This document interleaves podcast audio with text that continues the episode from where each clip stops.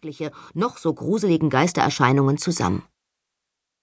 Unser schwarzes Auftragsbuch befindet sich mittlerweile längst als Kopie im Nationalarchiv in der neuen Anthony Lockwood Galerie.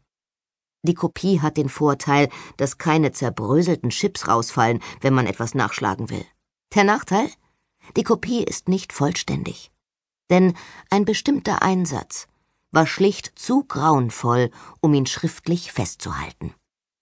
Wie dieser Einsatz letztendlich ausging, ist inzwischen allgemein bekannt. Es sprach sich schon an jenem entsetzlichen Morgen herum, als sich der Rauch über den mit Toten übersäten Trümmern des Fitteshauses noch nicht verzogen hatte. Doch wie das alles seinen Anfang nahm? Nein, das gehört bis jetzt noch nicht zum Allgemeinwissen. Denn diese geheime Geschichte von Mord, Verschwörung und Verrat und ja, Geister kommen auch darin vor, kann nur jemand erzählen, der das Ganze überlebt hat. Jemand wie ich zum Beispiel. Ich heiße Lucy Joan Carlyle. Ich kann sowohl mit den Lebenden als auch mit den Toten sprechen, und manchmal merke ich den Unterschied schon selbst nicht mehr. Also bitte sehr. Der Anfang vom Ende. Da wäre ich also vor zwei Monaten. Ich bin von Kopf bis Fuß schwarz gekleidet, in Rock, Leggings und Jacke, dazu die schweren Arbeitsschuhe, mit denen man Sargdeckel eintreten und aus Gräbern herausklettern kann. In meinem Waffengürtel, den ich diagonal über der Brust trage, sind Leucht- und Salzbomben verstaut. Der Degen baumelt an meiner Hüfte. Auf meiner Jacke zeichnet sich der versenkte Umriss einer Geisterhand ab. Das Haar trage ich kinnlang und damit kürzer als früher, aber man sieht trotzdem, dass in letzter Zeit ein paar Strähnen weiß geworden sind. Sonst sehe ich aus wie immer, gerüstet für übersinnliche Ermittlungen, denn das ist mein Beruf. Draußen schienen die Sterne. Die Wärme des Tages war verflogen, es war kurz nach Mitternacht, jene Stunde, in der die Geister auf Wanderschaft gehen und jeder vernünftige Mensch im Bett liegt. Ich nicht. Meine Wenigkeit krabbelte auf allen Vieren, den Hintern in die Luft gereckt, durch ein muffiges Mausoleum. Zu meiner Verteidigung muss gesagt werden, dass ich nicht die Einzige war. Meine Kollegen Lockwood, George und Holly hatten die gleiche Haltung eingenommen. Wir hielten die Köpfe so tief gesenkt, dass unsere Nasen beinahe die Steinfliesen streiften und leuchteten mit unseren Kerzen systematisch Wände und Boden ab. Wir sprachen nicht, hielten nur ab und zu inne und bohrten prüfend den Finger in einen verdächtigen Spalt oder Winkel. Wir suchten nach dem Eingang zu einer Gruft. Müsst ihr euch so weit vorbeugen? fragte jemand. Mir tränen schon die Augen. Auf einem Granitblock in der Mitte des Raumes thronte ein schmächtiger junger Mann mit rotem Haarschopf. Genau wie wir trug er schwarze Kleidung, in seinem Fall klobige Schuhe, knallenge Jeans und einen Rollkragenpulli. Im Gegensatz zu uns jedoch hatte er eine riesige Brille mit dicken, gewölbten Gläsern vor die Augen geschnallt, mit der er wie ein verschreckter Grashüpfer aussah. Er hieß Quill Kipps und sortierte gerade unsere Gruftknackerausrüstung, indem er Brecheisen und Seilrollen auf dem Steinblock ausbreitete. Außerdem hielt er uns den Rücken frei, denn die Brille gestattete es ihm, im Halbdunkel Geister auszumachen, falls sich welche zeigen sollten. Siehst du denn was, Quill? Lockwood pulte mit seinem Taschenmesser in einer Ritze zwischen den Steinfliesen herum, dabei hing ihm das dunkle Haar ins Gesicht. Kipps zündete eine Petroleumlampe an und stellte die Blenden so, dass ihr Licht gedämpft wurde.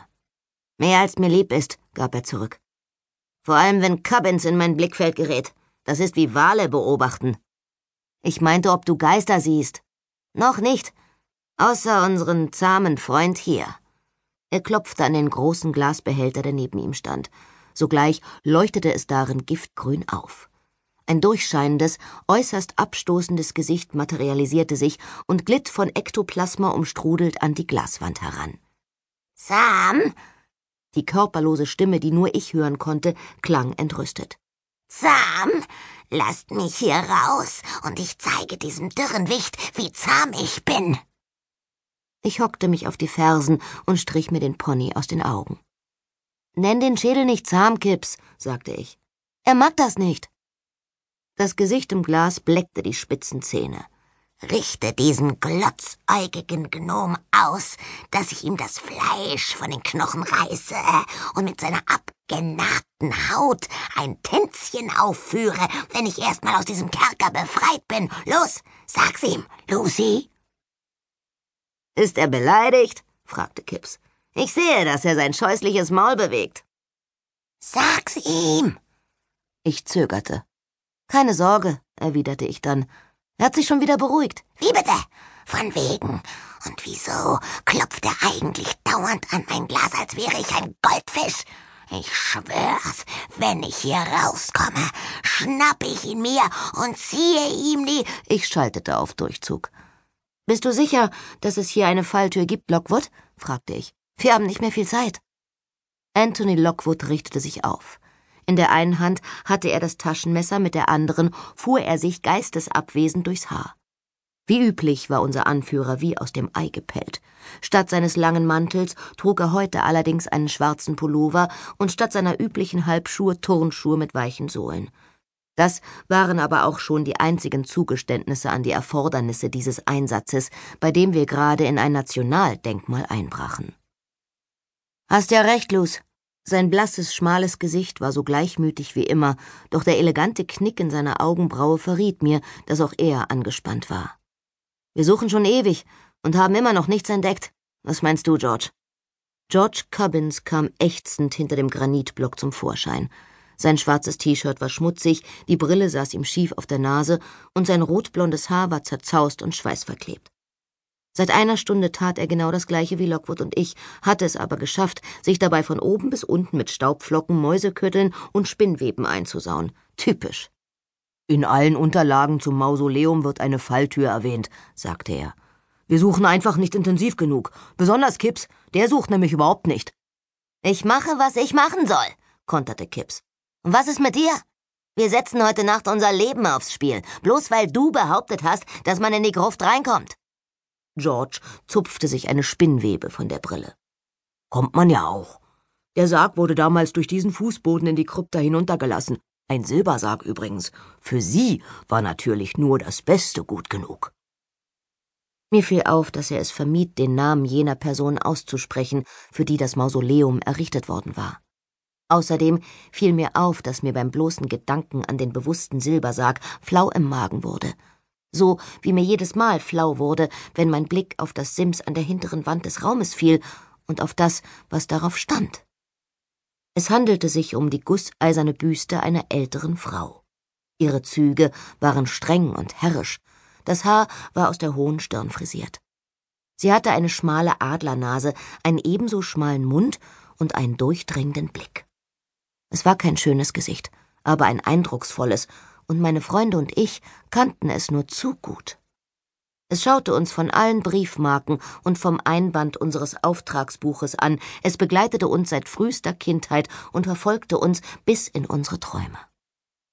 Man erzählte sich viele ungewöhnliche Geschichten über Marissa Fittes, die erste und bedeutendste übersinnliche Ermittlerin des Landes.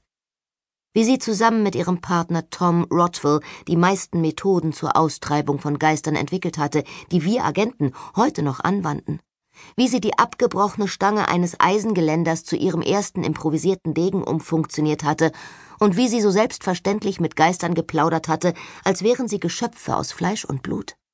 Wie sie die erste Agentur für übersinnliche Ermittlungen gegründet und wie nach ihrem Tod halb London Spalier gestanden hatte, als ihr Sarg von der Westminster Abbey durch die mit Lavendelblüten bestreuten Straßen zur Strand hinuntergetragen wurde, gefolgt von einer Prozession sämtlicher Agenten der Stadt wie alle Kirchenglocken von London geläutet hatten, als sie unter ihrem Mausoleum beigesetzt wurde, das heute noch von der Agentur Fittes wie ein geheiligter Schrein gehegt und gepflegt wurde. Ungewöhnliche Geschichten. Und die letzte dieser ungewöhnlichen Geschichten war die, dass sie unserer Meinung nach überhaupt nicht hier beigesetzt worden war. Das Fittes-Mausoleum lag in der Londoner Innenstadt am östlichen Ende der Strand. Es hatte einen ovalen Grundriss und bestand aus einem einzigen hohen, dunklen Raum.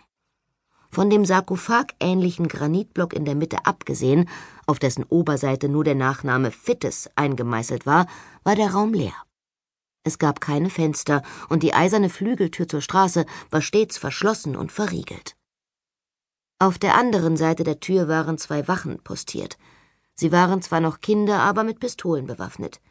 Wenn sie uns hörten, würden sie vermutlich schießen. Darum mussten wir leise sein.